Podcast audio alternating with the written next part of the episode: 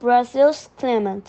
Summer is uh, coming to the end is strength in December and in the snow on March 20.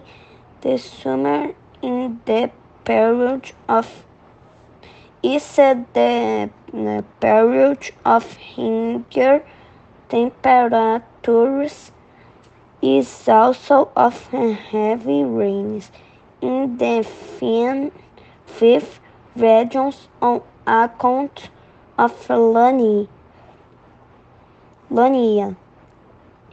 In the in the southern southern southern regions have a situation of drought. Drought.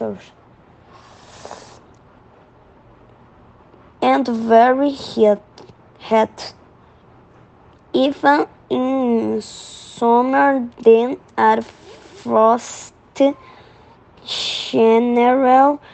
The rest of Brazil in exper is experiencing a period of big rains in the temperatures talk about our city.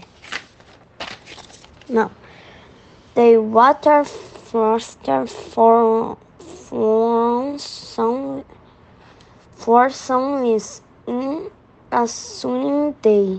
Is. Is a sunny day, but through throughout